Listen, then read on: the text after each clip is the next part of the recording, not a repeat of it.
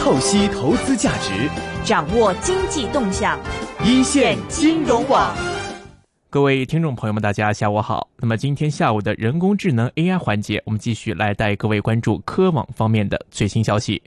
首先呢，我们看到苹果方面的一些相关新闻。多年来，苹果一直是被视为一间只做 iPhone 的公司，但是呢，现在苹果不想只做 iPhone。它是想要转型，所以 iPhone 呢变得没有以前那么重要了。苹果呢要变成以服务为主的一间公司。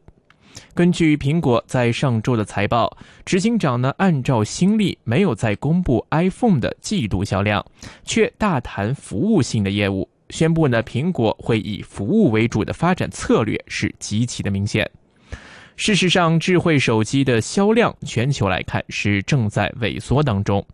苹果的 iPhone 今年一月至三月的销售收入有三百一十亿元，虽然说仍然是极其赚钱的一个机器，但是占到苹果全部季度收入已经减少到了百分之五十三。而去年同期所占比例是百分之六十一点四，去年十月到十二月的一季度也是占到了这个百分之六十一点七。苹果的策略呢是非常的明显，也就是 iPhone 的收入减少，但是苹果呢还是有不少其他的收入，特别是服务性业务的收入和成长的快速，因此呢宣传苹果转型也是要以服务为主。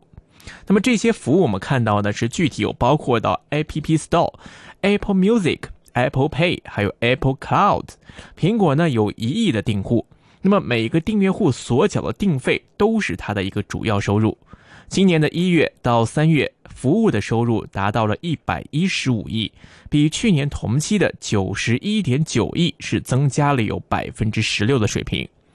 那么在今年的三月份。苹果又推出了四项新的服务性业务，包括了串流影片和电影，以及苹果的信用卡。苹果呢是拥有一亿的订阅用户，而在全球的 iPhone 活跃用户是多达九亿，因此啊，苹果可以向这些订阅用户和用户推销任何服务性的软件。那么这是比其他智慧型手机生产商的一个更加大的一个优势了。其他手机生产商呢，眼看着智慧手机饱和，市场萎缩，但是呢是没有对策，而苹果却是可以转型为一家提供服务型的公司。在苹果公布财报之后，虽然说 iPhone 的这个销量大跌，但是服务性的业务前景仍然是大好，而且呢成长迅速，成为苹果的一个新的卖点。苹果呢，在二号的股价是大涨了百分之五，冲到两百一十元，并且呢，一度使市值是突破了之前的一个兆的这样的一个关口，证明啊，苹果的转型已经开始奏效，不再受困于 iPhone 的收入不振了。股票交易所鸣金收兵，一线金融网开锣登台，一线金融网。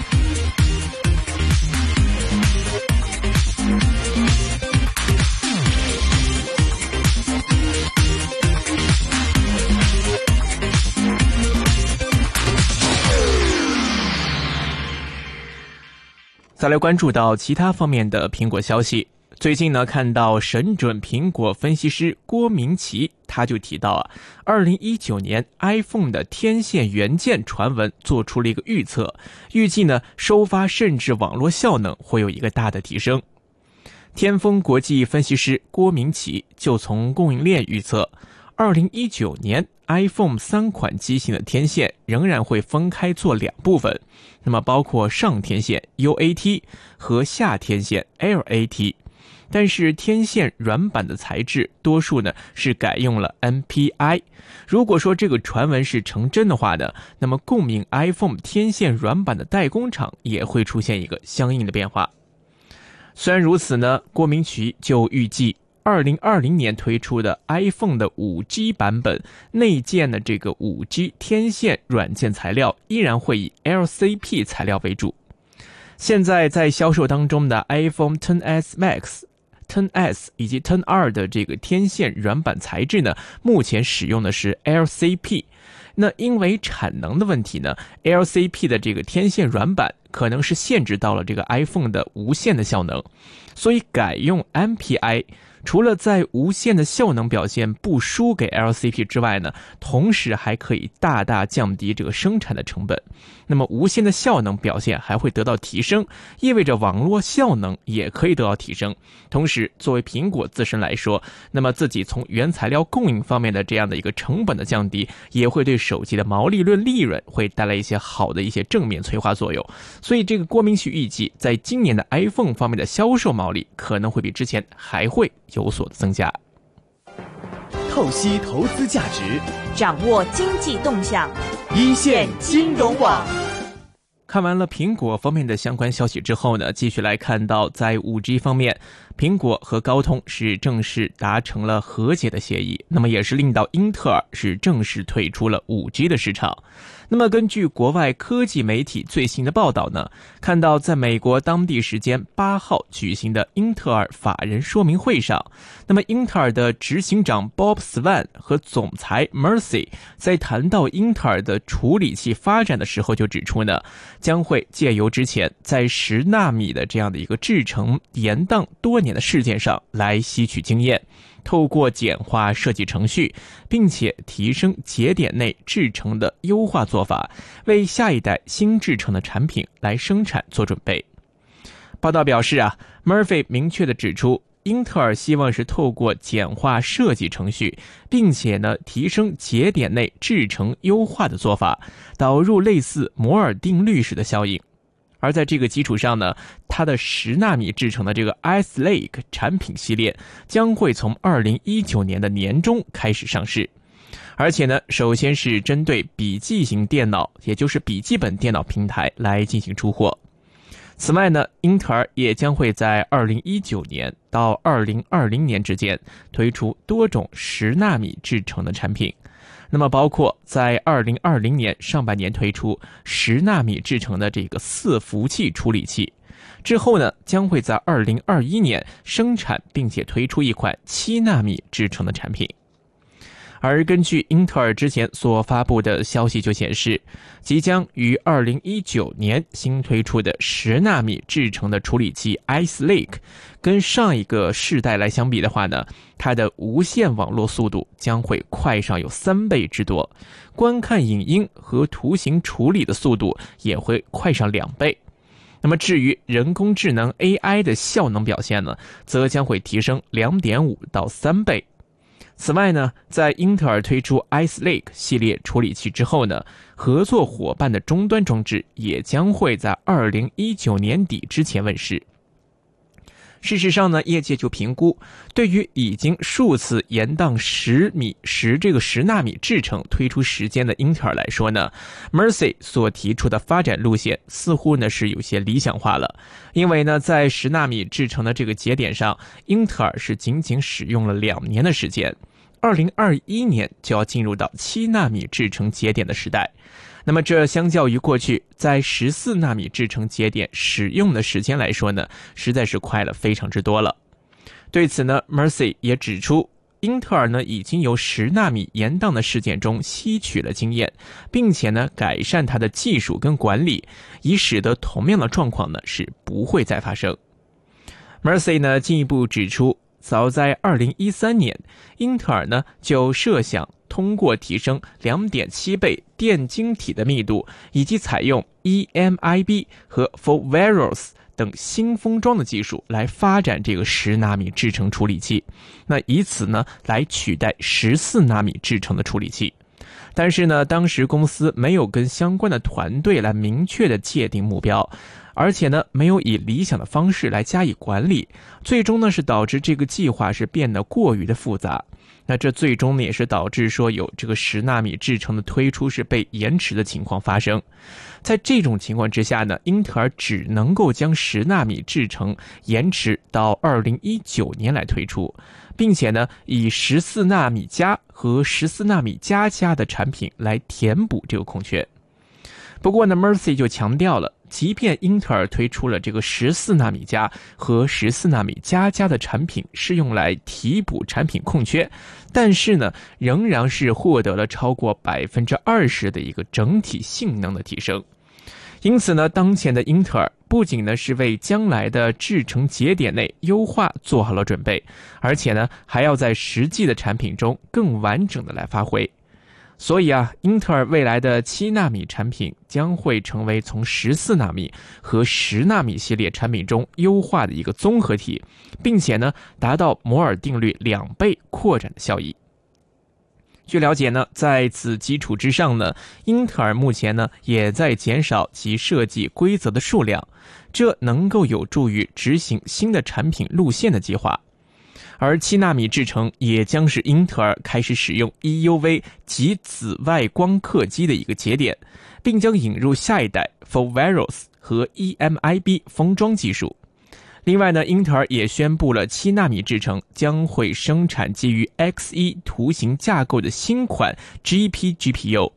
其中呢，二零二零年将会发表通用型的独立 GPU，而七纳米的 GP GPU 呢，则将会等到二零二一年推出。虽然说啊，我们看到在五 G 方面，那么英特尔是正式要退出了历史舞台，终止了和这个苹果之间几年的这样一个蜜月期。但是从其他方面来看，在七纳米的这个新制成产品的这样的一个期待上，应该还是会大有可为的。股票交易所鸣金收兵，一线金融网开锣登台，一线金融网。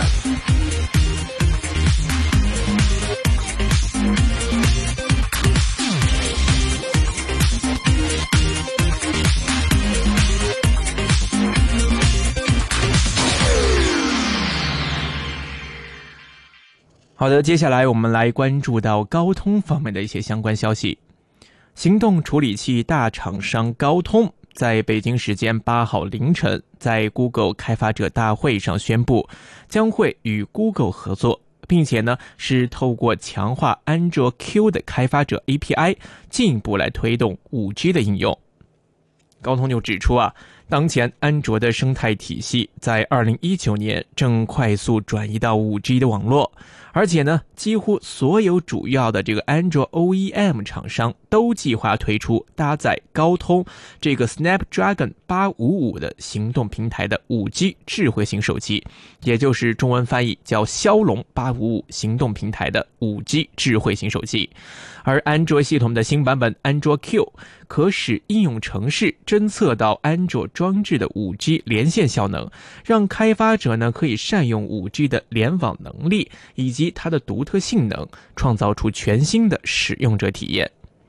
高通还进一步表示啊，透过搭载高通 5G 技术的顶级 5G 装置，安卓系统的开发者将能够带来变革性的体验。其中呢是包括近乎即时的云端服务存取能力、多人云端的电子竞技、利用扩增实境购物以及导航与即时影像协作等等，而借由新的网络效能资讯揭露，如五 G 传输量的预估值等等，开发者呢能够更有效地运用五 G 的效能，并且以品质绝佳的影片。音效和回应能力，为下一波划时代的应用和五 G 使用体验来开启新的大门。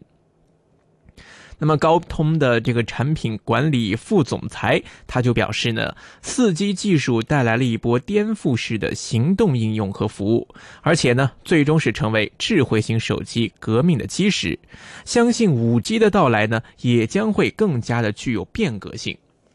随着2019年在全球推出的 5G 网络与装置显示，5G 已经来临了。而现在呢，则是让应用城市开发人员将 5G 带入生活的一个时机。重新想象一下，这个 5G 有数千兆位的一个连线能力和超高速的回应能力，可以带来各种的可能性。那么，Google 的平台与生态体系行销副总裁 Bob 就表示呢，安卓是带来创新的平台。这一点呢，从安卓拥抱 5G 这类科技新发展的速度就可以得到印证。因此啊，透过在 Google 的 I/O 大会与高通合作，未来借以支援开发者和更广大的生态体系，以开发 5G 所有的潜能。那么从目前来看，这个高通不仅仅是跟苹果方面是达成了一个和解跟合作的共识，那么在 Google 方面也是收获颇丰。这一次呢，Google 表示要在自己的安卓平台上来跟这个高通的芯片骁龙芯片来进行一个合作，那么可能也是希望达到一个双赢，通过高通的这样的一个五 G 基带的一个带来的速度的变革，来通过这个安卓平台得以实现互利共赢。股票交易所鸣金收兵，一线金融网开锣登台，一线金融网。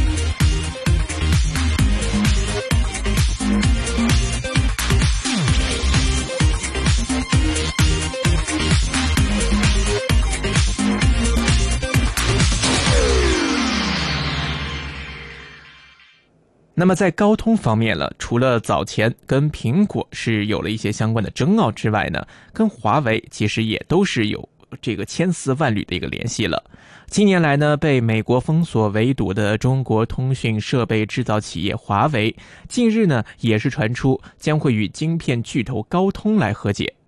高通披露的财报就显示，将会从华为方面获得1.5亿美元的专利费用。但是目前这个谈判仍然是在继续当中。那么从目前高通方面是得到了一个证实，据业界消息人士透露的情况，这次华为跟高通的和解，华为每年支付的专利费用可能会超过五亿美元。不过呢，这还是远不及苹果和解的四十五亿美元的费用这么多。那么据悉呢，谈判目前是已经进入到了一个最后的阶段。华为除了近期在欧洲不少国家就五 G 问题达成了共识之外呢，全球晶片巨头高通也是传出将会与华为就专利纠纷来达成和解。根据界面新闻的报道呢，高通和华为正在谈判专利和解事宜，已经得到高通方面的证实。目前不清楚双方和解的进度，但是有内部消息人士透露，已经到了谈判的最后阶段。根据高通透露的情况，此前与华为签署的短期授权协议，华为每个季度将会向高通支付1.5亿美元的专利费用。业界消息人士透露称，这次跟高通的和解，华为每年支付的专利费用可能会超过5亿美元，但还是远远不及苹果和解的45亿美元。主要呢是华为在通讯领域的专利是非常多。特别呢是在五 G 技术上，这样华为可以和高通进行交叉的专利授权，从而大大降低核心授权的专利费用。此前，二零一七年四月，华为就停止向高通支付版税。高通今年一月就曾表示，已经跟华为签署了一项临时协议，并且正就最终解决方案来进行谈判。那么，根据一间研究公司首席分析师让巴蒂斯特苏早前的分析就称呢，高通和华为双方解决授权纠纷的方法可能会类似于苹果和高通之间的和解协议，但是华为支付给高通的款项可能要少得多，大约在十亿美元左右。日本经济新闻网就报道。作为新一代产业的基础设备受关注的五 G 企业当中呢，中国正在增加存在感。五 G 的专利申请数量，中国占比达到百分之三十四，是现有四 G 标准的一点五倍以上。五 G 标准必要专利中申请数量最多的企业是华为，占到了百分之十五点零五。中国企业当中，中兴通讯排名第五。而中国电信科学技术研究院 （CITT） 则排名第九。另外呢，我们看到美国是以国家安全的原因，是要禁止华为等五家企业涉足五 G 市场的政府采购。不过呢，华为是获得了大量开发五 G 产品时必不可少的专利。那么，IP Analytics 的首席执行官提姆·珀尔曼就表示呢。华为即便不在美国销售商品，仍然是可以获得专利的使用费用。在通讯技术领域一直走在前面的欧美，在三 G、四 G 方面是拥有着主要的专利。为此呢，中国等国家是必须向欧美企业支付庞大的使用费。但是呢，在五 G 领域，华为在基地台设置相关专利等方面远超过竞争对手瑞典的爱立信和芬兰的诺基亚，而中兴也正在增加市占率。目前，日本和美国在五 G 方面仍然是处于落后。报道称，在巨额的开发费和长期规划下进行五 G 开发的中国，在通讯领域的存在感是正在增强。在这个领域基础上展开的各种服务，中国的存在感也有可能超过美国。那么在五 G 方面，大家在市场反应就可以明显感觉到，近来中国铁塔等一系列的五 G 相关概念股的升幅是明显的跑赢了不少的板块，可见市场对中国五 G 的长远的变现能力和发展前景都是充满了期待。好的，今天的人工智能、数码科技环节就到这里，感谢各位的收听，我们下周再会。股票交易所鸣金收兵，一线金融网开锣登台，一线金融网。